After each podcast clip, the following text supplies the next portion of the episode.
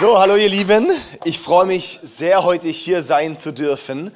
Ich heiße David Rominger, ich bin Pastor vom ICS Schwarzwald-Bodensee, also gerade auf der anderen Seite von Deutschland sozusagen, sage ich mal. Ja, ganz unten im Süden. Und ähm, habe hier auch meine Gang mitgebracht, eine Ruben, Fabi und Jones. Und freuen uns voll, dass wir jetzt dieses Wochenende da sein können. Gestern schon beim ICF College ein paar Einheiten gemacht, so heiße Eisen. Und ähm, heute geht's weiter hier und ich freue mich, dass ich den Start in eure Serie machen darf, Grow. Das ist ja nicht nur äh, einfach nur eine Serie ist, sondern auch euer Jahresmotto. Und es ist schon echt ein Privileg, dass man da, da, ja, dass ich da die Eröffnung machen darf. Und ähm, hey, wir haben da, ja, einfach da auch Danke an eure, an eure Hammerleitung, an äh, Stefan und Katrin, die sind, äh, glaube ich, im Urlaub oder sowas, ja. Genau, Pastor sind immer nur im Urlaub. ah, sind im Stream dabei. Oh, oh, sind im Stream dabei. Oh, ups. Nee, und dann hier Alex und Lucia, so stark, einfach wie ihr äh, diese Sache hier rockt und in Berlin ähm, Gas gibt. Das ist so cool und für jeden Einzelnen von dem Team sind so solche Goldschätze hier in dieser Kirche und ähm, das, das macht es einfach möglich. Und ähm, ja, das, das, das freut mich einfach so, zu sehen, dass hier, dass hier sowas geht, dass hier so viel in Bewegung ist und dass so viele Leute hier sind, die einfach auch, auch sehnsüchtig sind nach, nach Jesus. Und das ist so ein bisschen mein, mein Titel heute. Ich habe meinen Predigtitel heute genannt, Sehnsüchtig nach mehr von Jesus. Ähm, ich habe jetzt heute den ganzen Tag mache ich, wir haben ja drei, drei Celebrations heute, ich mache jede Celebration ein bisschen eine andere Predigt. Und ähm, also wenn du Bock hast, einfach sitzen bleiben den ganzen Tag, dann genau kommst du irgendwann ein bisschen so ins Conference-Feeling, dass richtig, Gott richtig mal was durchbringen kann. Weil häufig haben wir das Problem, oft sind wir nur in einem Gottesdienst und, und äh, eigentlich, bevor, eigentlich an dem Punkt, wo mein Herz überhaupt mal bereit ist, mal tiefer zu gehen, ist schon wieder alles vorbei. Und mein Anliegen ist heute echt auch ein bisschen es aufzubohren und in unserem Herzen eine neue Sehnsucht zu erwecken, wirklich für Jesus. Und ich möchte uns mal hier sagen, ich habe hier meinen, unseren hochbegabten Io dabei und ähm, Genau, also wir haben hier eine, eine, eine Gitarre, ja, das ist so eine E-Gitarre. Ne? Und ähm, also der Sinn bei so einer E-Gitarre ist, wenn ich den jetzt ausstecke, ja, ähm, dann spiel doch mal ein bisschen was. Ja, also taugt schon, kann man machen, kann es auch lassen. Aber wenn ich jetzt einstecke wieder, ah, wow, wow, wow, wow, Überraschung Vielen Dank, das war echt der Hammer. Also wie gesagt, er ist hochbegabt. Ja, vielen Dank dir, das war echt so eine kraftvolle Veranschaulichung. Ja, wisst ihr was? Das ist genau diese Sache. Ähm, wenn die Power fehlt, dann ist es sinnlos. Wenn die Power fehlt, ohne Power, da passiert nichts, da geht nichts. Es ist oft nur eine Imitation, es wird oft nur ein bisschen was vorgespielt von dem, was eigentlich ankommen sollte. Dabei kommt nicht das an, was ankommen sollte. Und ich merke so ganz häufig in der Kirche, uns geht es oft mehr um, um die Kirche an für sich, als um die Power, ähm, um, um die Person, die die Power bringt, ist es Jesus. Und dieses Haus ohne der Kraft Gottes ist einfach nur ein Haus von Menschen. Aber wir bauen nicht das Haus von Menschen, wir bauen das Haus Gottes. Wir bauen nicht das Haus von Menschen, sondern wir bauen das Haus Gottes. Ganz häufig geht es in der Kirche darum, ähm, ja, wir wollen, dass, ähm, dass verschiedene Personen kommen. Wir wollen es so gestalten, dass Hauptsache viele Menschen kommen. Aber es geht uns oft nicht darum, dass der eine Mensch kommt, es ist Jesus. Dass die eine Person da ist, er selbst. Und ich glaube, es ist so wichtig, dass wir auch so, wie, wie schaffen wir in der Kirche einen Ort, wo Jesus es liebt zu sein? Also ist Jesus der Anfang oder, oder, oder nur irgendwie so eine Randfigur? Es gibt so starke Verse, Kolosserbrief, Kapitel 1 musst du mal lesen oder, oder Hebräer, ich finde immer die Kapitel 1 sind immer so stark, weil es so diese Hymnen sind über die Größe von Jesus. Und das ist so stark, weil, weil wir sehen dort, hey, Jesus ist alles in allem. Er ist der Anfang, das Ende. Ähm, wisst ihr, wenn Jesus alles in allem ist, wenn er alles zusammenhält, kann Jesus nicht nur Teil von etwas sein. Ja. Jesus kann nicht Teil von etwas sein, sondern er muss alles in allem sein. Also er ist entweder alles oder nichts. Auch in unserem Leben ist, ist Jesus, ich sag so, wir können nur all in sein oder all out. Es gibt nichts Laues. Und das ist, glaube ich, echt so eine Herausforderung, die wir haben. Und meine Frage ist wirklich auch so sehnsüchtig nach mehr von Jesus, wo es wirklich darum geht, grow. Wie können wir wachsen?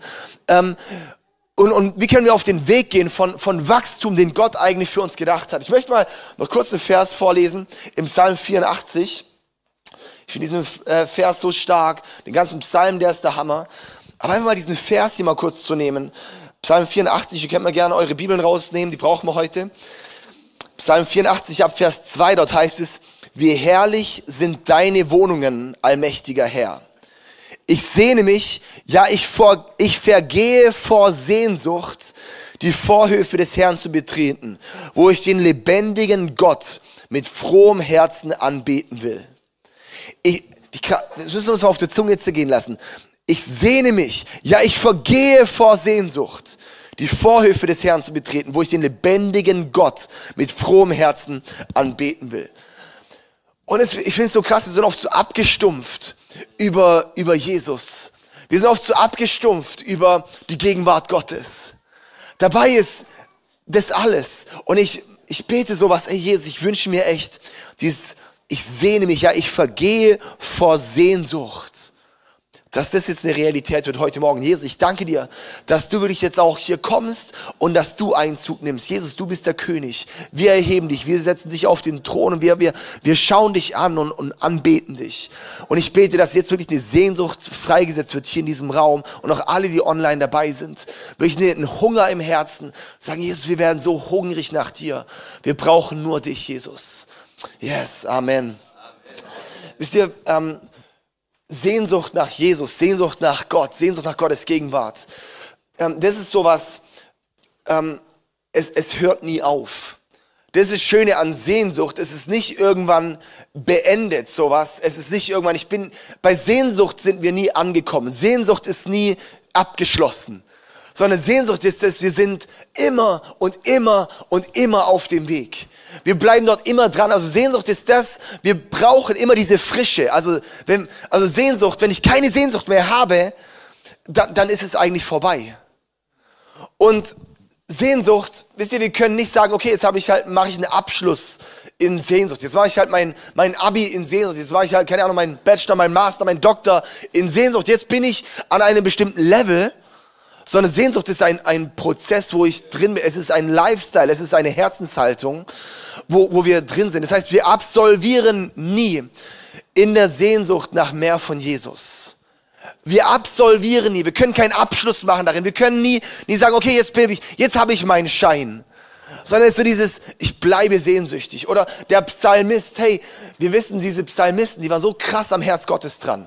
Und trotzdem sagen die nochmal, ich vergehe vor Sehnsucht nach dir. Ähm, meine, meine Kinder waren letztens krank. Also ich habe zwei Kinder, ich hab, äh, bin verheiratet, habe eine tolle Frau, sind seit neun Jahren verheiratet. Meine Kinder sind vier und drei Jahre alt. Und ähm, es ist, also wenn Kinder krank sind, das ist so eine Sache. Gerade unsere Tochter letzte Woche krank gewesen. Und wenn, wenn, wenn meine Tochter krank ist, so, die ist eh nicht so gut. Aber dann, wenn sie krank ist, dann ist sie gefühlt gar nichts. Also ich weiß nicht, wer es kennt, aber da musst du einfach gefühlt, du stopfst alles rein und sie will einfach nicht. Egal was, e-, egal was. Ist nicht mal Nutella-Brötchen sowas, ja, wo ich denke, das will sie immer, sowas, wenn es, ja, so irgendwie Cheat Day und sowas, ja, können wir schon mal machen. Aber selbst das kriegt man nicht rein, weil wenn, wenn, wenn Kinder, wenn, wenn wir krank sind, haben wir keinen Hunger. Und dann, sobald sie wieder gesund werden, bekommen sie wieder Hunger. Und dann gefühlst du richtig. Da musst du so richtig nachschieben, oder? Und ähm, das ist genau dasselbe, was auch geistlich passiert, ist, wenn wir keinen Hunger haben, sind wir krank. Wenn du keinen Hunger hast nach Jesus, dann bist du krank. Und wenn wir wieder Hunger bekommen, das Krasse ist, bei, wenn wir hier physisch essen, werden wir irgendwann satt. Wenn wir mehr von Jesus essen, bekommen wir immer mehr Hunger. Das ist geistliche Prinzip. Geistliche Prinzipien sind oft verdreht. Menschlich ist, ich gebe, dann fehlt mir was. Göttliches Prinzip ist, ich gebe und es wird, ich werde bekommen. Das sind göttliche Prinzipien. Göttliche Prinzipien ist nicht, ich esse und ich werde satt, sondern ich esse und werde noch hungriger.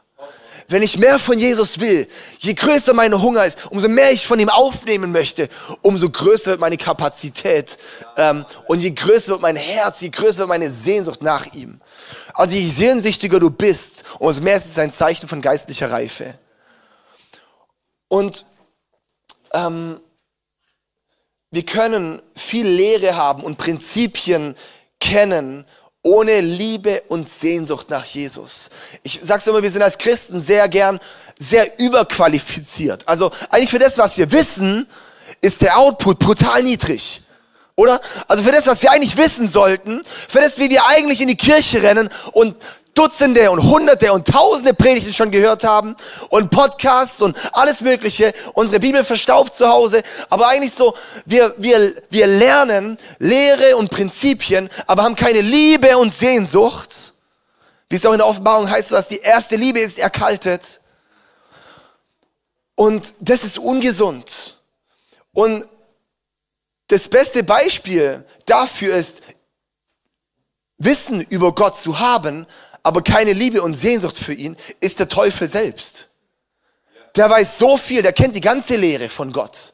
Wahrscheinlich besser als jeder hier im Raum. Aber er hat keine Sehnsucht und keine Liebe für Jesus. So, ja. Er hat Angst vor ihm. Er distanziert sich sogar vor ihm, weil er eigentlich weiß, wer er ist. Und ich denke so, hey, wir brauchen wirklich Sehnsucht. Ich bete, mein Gebet ist heute echt, ey, Hunger, Hunger nach, nach seiner Gegenwart. Okay, Gottes Anliegen war von Anfang an mit dem Menschen eine intime Beziehung. Wir schauen direkt am Anfang in die Bibel, als Gott Adam und Eva geschaffen hat. Da hat er Adam und Eva geschaffen für eine intime Beziehung. Es war so eine intime Beziehung, dass Gott gesagt hat, hey Adam, ich gebe dir die Chance, du kannst alle Tiere einfach benennen. Hier die Tiere und die kommen vorbei und du denkst, ja okay, das ist ein Hund. Ja okay, Hund, komisches Wort, gut, machen wir mal. Ja, das ist ein, äh, eine Giraffe. Okay, ähm, Gott sagt gut, dann heißt er jetzt Giraffe. Dann kommt das anderes Tier, das ist mega langsam und Adam sagt, boah, Alter, das ist so faul, das ist ja nicht Faultier. Und äh, Gott sagt, Mann, bist du rassistisch? ja, du diskriminierst so. Und Adam sagt, ja, aber stimmt, das ist doch faul. Ja, okay, du hast recht. Okay, Faultier. Und so weiter, ja. Und, und so hatten die ihren Spaß. Und dann lesen wir das, dass Gott mit Adam und Eva am Abend im, im Garten spazieren war. Und die hatten so äh, Daddy-Zeit. Und Gott hat den Menschen geschaffen für eine intime Beziehung. Diese Nähe, diese Intimität, die möchte Gott mit dir haben, auch heute.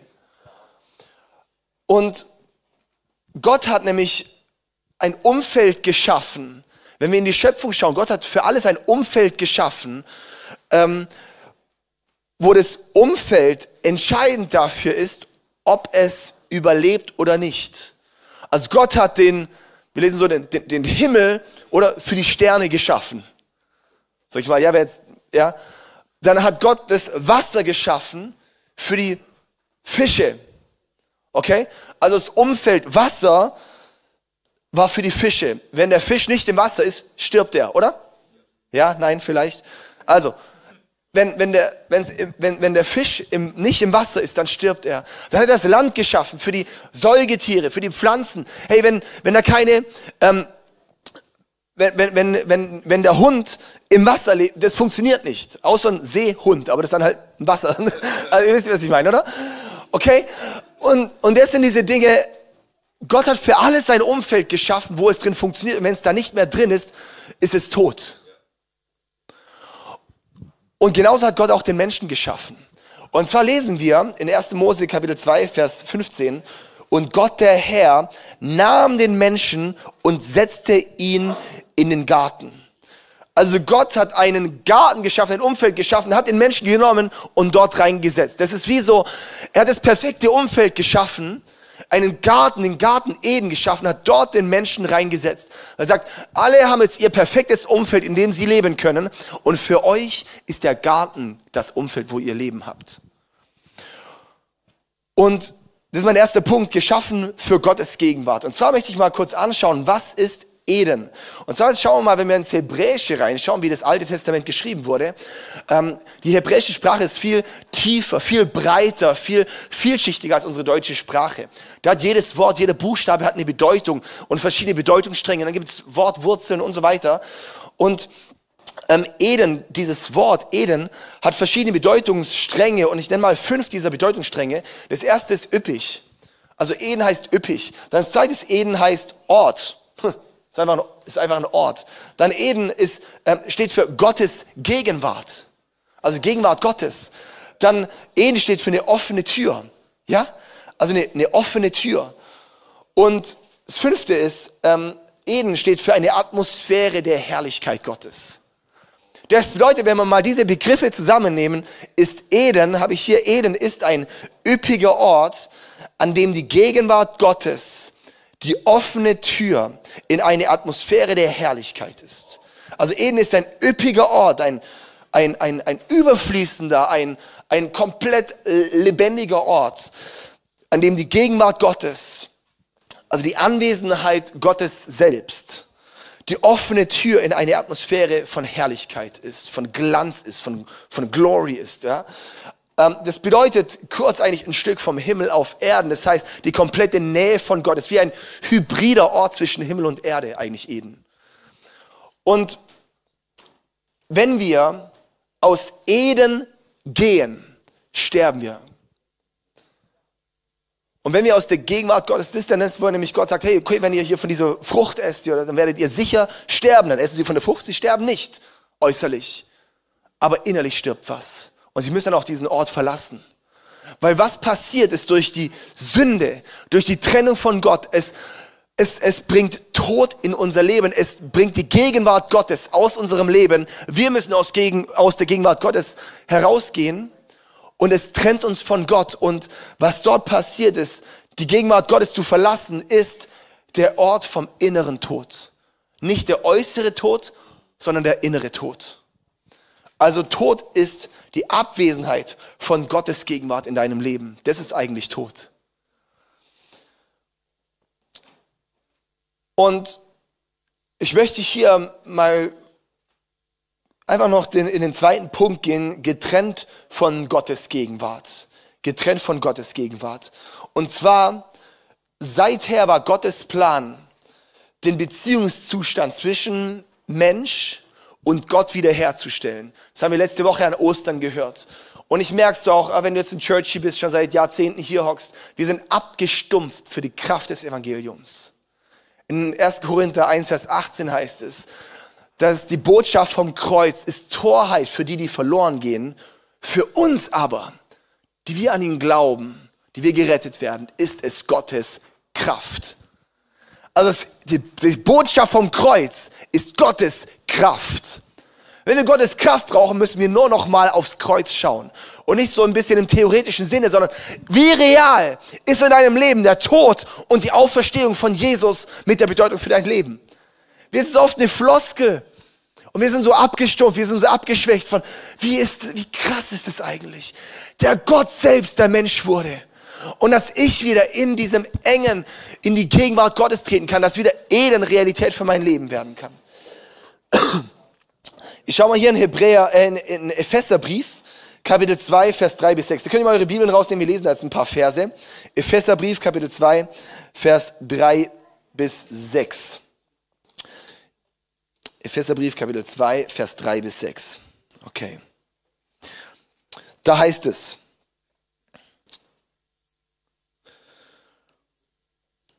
wir alle haben früher so gelebt und uns von den Leidenschaften und Begierden unserer alten Natur beherrschen lassen. Wir wurden mit dieser Natur geboren und waren Gottes Zorn ausgeliefert, wie alle anderen Menschen auch. Doch Gott ist so barmherzig und liebte uns so sehr, dass sie uns, die wir unsere, durch unsere Sünden tot waren, mit Christus neues Leben schenkte als er ihn von den Toten auferweckte. Nur durch die Gnade Gottes seid ihr gerettet worden. Denn er hat uns zusammen mit Christus von den Toten auferweckt und wir gehören nun mit Jesus zu seinem himmlischen Reich. Wir waren durch unsere Sünden tot. Weißt du, Sünde trennt uns von Gott. Sünde trennt uns von Gott. Okay? Und das ist der innere Tod. Nur Jesus, wir lesen hier nur Jesus, ist der Weg zurück in Gottes Gegenwart. Wir sind gestorben von Eden. Wir sind gestorben aus dem Umfeld, wo wir eigentlich nur florieren können. Es gibt keinen Ort, an dem wir wirkliches Leben haben können, als in Gottes Gegenwart, als in der Realität von Eden. Aber wir sind dort gestorben durch unsere Sünden, durch unsere Selbstsucht, durch unsere Zielverfehlung, durch unseren, ich bin mein eigener Gott, ich gehe meinen eigenen Plan. Und durch Jesus, sein Kreuz, ist es wieder möglich geworden. Und jetzt sage ich dir eins, wenn du Jesus nicht kennst, wenn du heute hier bist und Jesus nicht kennst, wenn du keine Beziehung mit ihm hast, dann ist das die Erklärung für deinen inneren Tod. Ja? Und zwar so viele egal mit wem ich rede, ich habe noch nie mit jemandem geredet, der Jesus nicht kannte und nicht auch gesagt hat, ich habe diesen inneren Tod, diese innere Leere. Jeder Mensch, der Jesus nicht hat, hat dieses innere Loch, das nicht gefüllt werden kann. Sie haben diese Momente, du hast diese Momente, wo du abends im Bett liegst und denkst, es fehlt etwas. Es braucht mehr, es muss doch mehr geben. Und dann sage ich dir, das ist, Jesus ist die Antwort. Jesus ist gestorben für deine Sünden. Er wurde begraben und er ist auferstanden am dritten Tag. Und weißt du, wenn Jesus auferstanden ist, dann lebt er heute noch. Und dann möchte er für dich auch lebendig werden. Und so heißt es auch in Römer 6, Vers 4, dass wenn wir mit, mit, mit, mit, äh, so wie Jesus von den Toten auferstanden ist, so können wir auch jetzt ein neues Leben führen. Krass, gell? Also wir können ein neues Leben führen, weil Jesus von den Toten auferstanden ist. Das heißt, ein neues Leben ist möglich durch die Auferstehung von Jesus. Das ist die eigentliche Kraft von Ostersonntag. Die Auferstehung ist, neues Leben ist möglich. Der Tod ist vorbei, neues Leben ist geworden. Das heißt, nicht nur Jesus ist gestorben und auferstanden, sondern dein alter Mensch stirbt und wird auferstanden durch die Kraft von Jesus. Das heißt, wir sind heute neue Menschen, oder? Okay. Aber ich gehe mal weiter. Ähm, ich möchte nachher die Möglichkeit dir geben, eine Entscheidung für Jesus zu treffen. Weil es die wichtigste und beste Entscheidung, die müssen wir jede immer die Möglichkeit geben für diese Entscheidung. Aber ich möchte jetzt hier in den dritten Punkt gehen. Leben in Gottes Gegenwart. Leben in Gottes Gegenwart. Und jetzt ist die, die Sache, wenn du Jesus nicht kennst, dann ist es klar, dann muss man auch nicht, nicht groß lang weiter drüber reden. Natürlich fühlst du dich innerlich tot, weil du kein Leben hast, weil nur Jesus Leben ist. Aber jetzt ist das Problem, viele Christen fühlen sich auch innerlich tot. Viele Christen fühlen sich auch innerlich tot. Sie sind gerettet, aber haben kein Leben. Sie, du fühlst dich vielleicht, du denkst vielleicht so, du, du, du hast das neue Leben, aber du bist nicht lebendig. Und da möchte ich ein bisschen reinschauen. Und zwar, weil auch da, auch für uns, wenn wir mit Jesus laufen, ist der einzige Ort, wo wir Leben haben, Gottes Gegenwart. Gottes reale Gottes Gegenwart bedeutet, wenn er komplett real für dich ist. Das ist wie so dieses komplett zu realisieren, komplett zu checken, komplett als, als ähm, sag ich mal, als Gottes Realität ist realer als dein Gefühl. Es ist, es ist präsenter als alles, was du dir nur so, Gott selbst, er ist so real. Und das ist Gottes Gegenwart als Realität zu haben. Sehnsüchtig nach, nach mehr von, von Jesus. Zu sehen, Jesus ist nicht einfach nur irgendwie weg, sondern er ist komplett real. Er ist, er ist da. Und wir flüchten uns häufig. Es gibt zwei Arten von Gegenwart Gottes, wie wir es in der Bibel finden. Ähm, das eine ist die ähm, Allgegenwart Gottes, so die Omnipräsenz. Also Gott ist überall gegenwärtig, ja. Und wir flüchten uns gerne dort rein. Ja, Gott ist ja überall und alles ist Liebe und alles ist Gott und dies und das. Sowas, ja, alles schön und gut. Ja, toll, genau. Gott sieht schon alles. Er ist immer irgendwie da. Er lässt sich nicht allein. Aber es gibt auch die manifeste Gegenwart Gottes. Das bedeutet die greifbare, schmeckbare, erlebbare, ähm, greifbare. So, wenn er da ist, weißt du, dass er da ist. Ja? So dieses, er ist einfach, er, the real deal. Sowas. So, du kannst, wenn der König in den Raum kommt, kannst du es nicht leugnen, dass der König im Raum ist.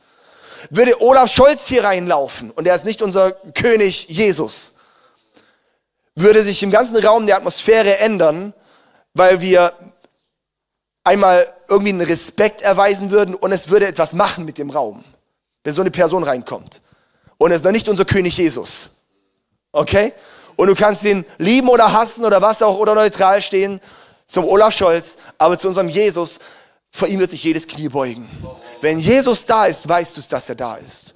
Und das ist so die, die manifeste Gegenwart Gottes, wo ich sage, das finden wir oft in der, im Alten Testament ganz häufig als die Herrlichkeit Gottes. Dass wenn er da ist, kannst du deinen Dienst nicht mehr fortsetzen, weil seine Schwere da ist.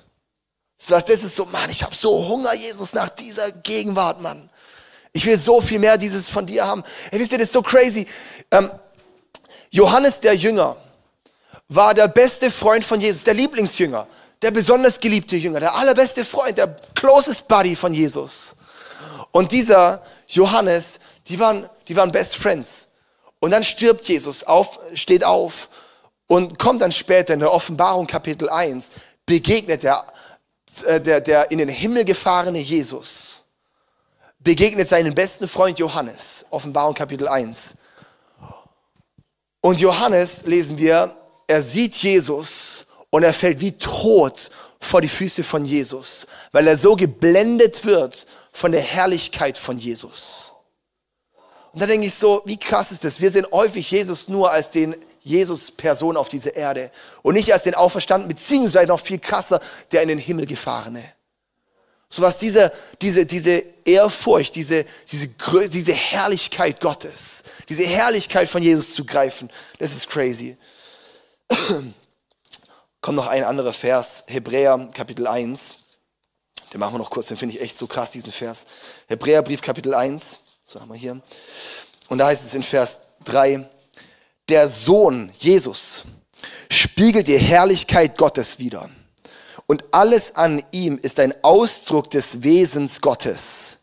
Er erhält das Universum durch die Macht seines Wortes, nachdem er uns durch seinen Tod von unseren Sünden gereinigt hat. Setzte er sich auf den Ehrenplatz an der rechten Seite des herrlichen Gottes im Himmel. Der Sohn spiegelt die Herrlichkeit Gottes wider und alles an ihm ist ein Ausdruck des Wesens Gottes. Wie krass ist das? Wir den Jesus, der am Ehrenplatz zu Rechten Gottes sitzt. Er spiegelt die Herrlichkeit Gottes wieder. Wenn wir Jesus anschauen, spiegelt die Gegenwart Gottes wieder. Wie krass ist denn das? Okay. Ähm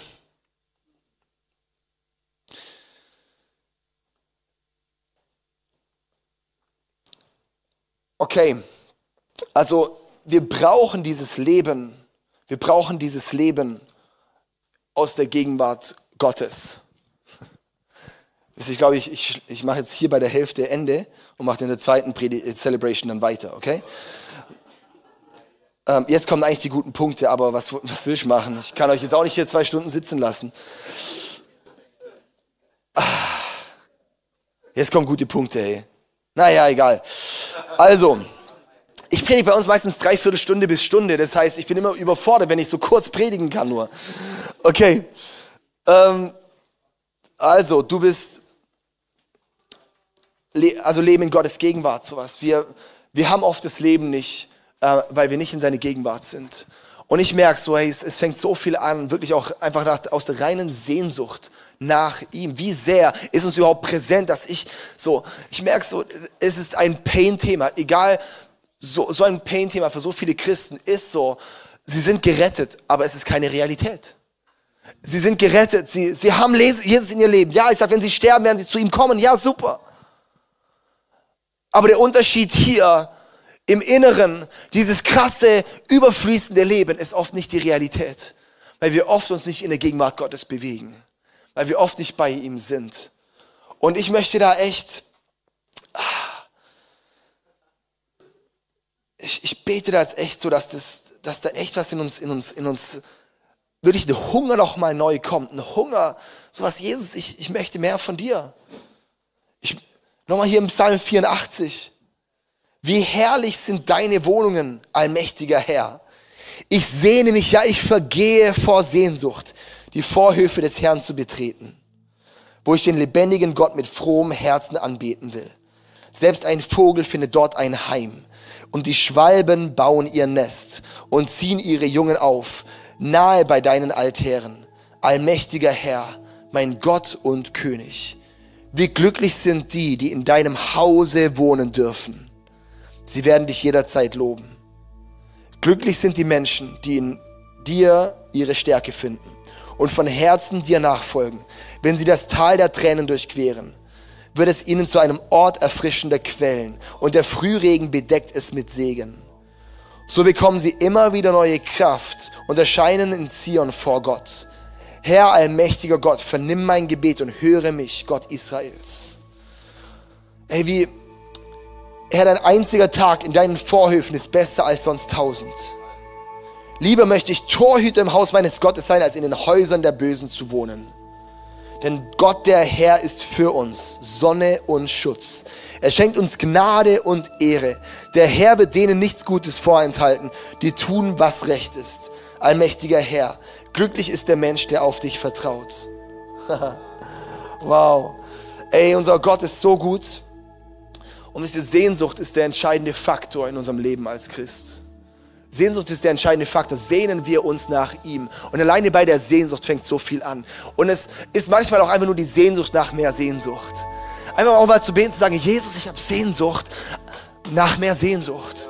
Jesus, ich habe Bock, mehr Hunger zu haben nach dir. Und ich bete jetzt, Jesus, dass es wirklich neuer Hunger in mir freigesetzt wird, Jesus. Ich sehne mich nach dir. Ich habe Hunger nach dir. Wisst ihr, es gibt keinen Grund für Kirche, außer dass, wenn Jesus hier ist. Wir haben es so oft verdreht, es geht so oft nur um die Menschen, aber es geht um ihn. In Gottes Dienst. Gottes Dienst.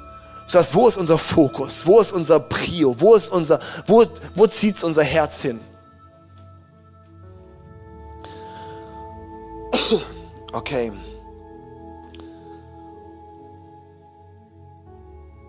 Ja. Ich möchte dir jetzt die Möglichkeit geben, wenn du Jesus nicht kennst, ähm, jetzt eine Entscheidung für ihn zu treffen. Und dich heute für, fürs Leben mit ihm zu entscheiden. Nur bei Jesus kriegst du Leben. Ich möchte nur kurz eine Geschichte erzählen. Und zwar war das ein, ein ähm, ganz, ganz weiser Lehrer. Der hat auf jede, An auf jede Frage die richtige Antwort gehabt. Und dann war dort so ein Schlawiner-Schüler. Ja, das war so richtig so schon bösartig. Und er hat gesagt, diesen Typ, alle sagen, dass der so weise ist, den kriege ich ran. Ich stelle dir eine Frage, die kann er nicht richtig beantworten. Und dann sagt der Schüler sich, okay, ich fange jetzt einen Schmetterling und wenn ich frage dann den Lehrer, hey, ist der Schmetterling tot oder lebendig? Und wenn der Lehrer sagt tot, dann lasse ich ihn fliegen. Und wenn er sagt, er ist lebendig, dann zerdrücke ich ihn in der Hand. Er wird auf jeden Fall die falsche Antwort bringen. Und dann geht er zum Lehrer und sagt, hey Lehrer, alle sagen, dass du so weise bist. Ich habe eine Frage. Und zwar, ich habe hier in der Hand einen Schmetterling. Sag du mir, ob er lebt oder ob er tot ist. Und die Antwort vom Lehrer ist, weißt du Schüler, die Antwort auf die Frage nach Leben und Tod liegt in deiner Hand. Die Antwort auf die Frage nach Leben und Tod liegt in deiner Hand. Das heißt, heute Morgen ist die Entscheidung bei dir, nimmst du Jesus an oder nimmst du ihn nicht an? Die Frage nach Leben und Tod liegt in deiner Hand. Die Frage nach Leben und Tod liegt in deiner Hand, ob du heute zurück zum Herzen Gottes kommst. Zurück zum Herzen von Jesus, von einem König, von einem Retter, von einem Liebhaber. Und ich möchte dir hier, ähm, wenn du Jesus nicht kennst, das nochmal ganz kurz erklären mit diesen vier Symbolen hier. Sagen wir mal einmal das Herz. Das Herz heißt, Gott liebt dich so sehr. Und dann ist die Weggabelung. Die Weggabelung ist die Sünde, Zielverfehlung. Wir sind weggelaufen von Gott. Es hat dich getrennt von Gott. Aber dann kam das Kreuz. Gott selber hat gesagt, ich werde Mensch und bezahle für deine Fehler, für deine Sünden, für deine, für deine Zielverfehlung. Und ich selber sterbe, nimm anstelle von dir den Tod in Kauf. Und ich stehe auf von den Toten. Und so ist der Anker die Hoffnung. Weil so wie Jesus von den Toten auferstanden ist, so können wir auch jetzt ein neues Leben führen. Und so ist die Frage, möchtest du heute eine Entscheidung treffen? Und wenn du diese Entscheidung treffen möchtest, dann fängt es an mit einem einfachen Gebet als ersten Schritt. Mit dem ist nicht alles fertig, aber es ist der erste Schritt. Und dazu möchte ich dich einladen, dieses Gebet jetzt mitzubeten. Ich werde immer einen Satz vorbeten und dann kannst du nachbeten, okay? Und die ganze Church wird auch mitbeten als Unterstützung. Aber ich möchte dir jetzt die Möglichkeit geben, jetzt eine Entscheidung zu treffen. Und wenn du das bist und sagst, ich heute Morgen mein Leben für Jesus, dann kannst du jetzt kurz deine Hand heben, dass ich einfach auch weiß, mit wem ich bete. Ist jemand heute Morgen da, der sagt, heute Morgen treffe ich eine Entscheidung für Jesus. Heute Morgen gehört mein Leben ihm. Von heute an Jesus. Ja, richtig gut. Hammer. So stark. Yes, come on. Ja, so stark. Ist noch jemand da? Danke, ihr könnt die Hand runternehmen. Mega. Okay, richtig gut. Ey, dann lasst uns jetzt zusammen ähm, aufstehen und dann werde ich jetzt vorbeten. Dann könnt ihr mal Satz für Satz nachbeten. Okay. Danke, Jesus, dass du mich liebst. Ich bin ein Sünder, der Vergebung braucht. Jetzt wasch mich rein, mach mich neu und schenk mir neues Leben.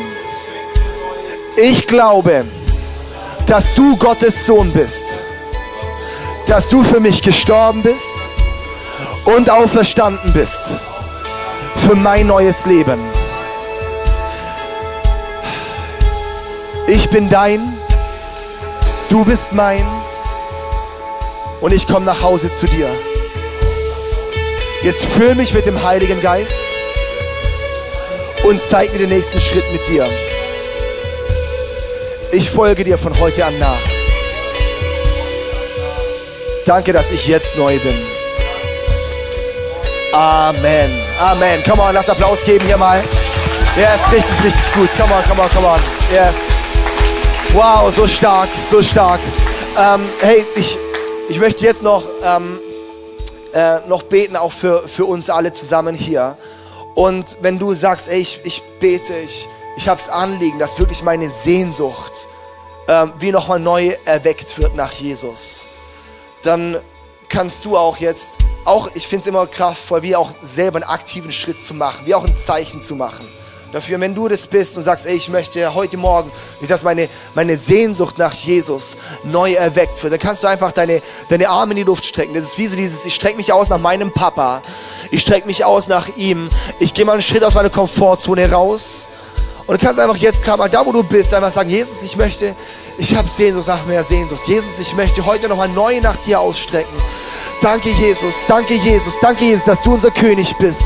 Danke, dass du unser Herr bist. Und Jesus, so wie du sagst, hey, wow, wir verschmachten, wirklich, wir vergehen, weil wir so sehnsüchtig sind nach dir. Jesus, ich bete, dass jetzt eine neue Sehnsucht freigesetzt wird hier im ICF Berlin und für alle, die online dabei sind. In Jesu Namen bete ich wirklich, dass die Gegenwart Gottes jetzt sich neu zeigen darf, dass der Heilige Geist jetzt nochmal ganz neu sich offenbaren darf. Der Geist von Jesus, komm jetzt hier mit einem neuen Feuer. Setz neues Feuer frei in jedem einzelnen Leben, in Jesu Namen. Komm mit deiner Gegenwart. Komm mit deinem Feuer, Jesus. Komm mit deinem Feuer, Jesus. Nur du, Jesus. Nur du, Jesus. Gieß deinen Geist aus hier, der uns lebendig macht. Der uns lebendig macht, Jesus. Neues Leben, neues Feuer, neue Sehnsucht. Komm her. Komm, Heiliger Geist. Komm, Heiliger Geist. Ja, wir schauen auf dich, Jesus. Wir schauen auf dich, Jesus. Komm und lass uns unseren Gott anbeten, da wo wir jetzt gerade hier stehen. Lass unseren Gott anbeten. So schön, dass du dich von zu Hause oder unterwegs dazugeschaltet hast, um eine unserer Predigten zu hören. Wir haben dafür gebetet, dass dein Glaube gestärkt wird, dass du neue Hoffnung bekommst und dass deine Liebe erneuert wird. Und wenn das passiert ist durch diese Predigt, dann abonnier doch den Kanal, teile ihn mit deinen Freunden und werde Teil dieser Kirche.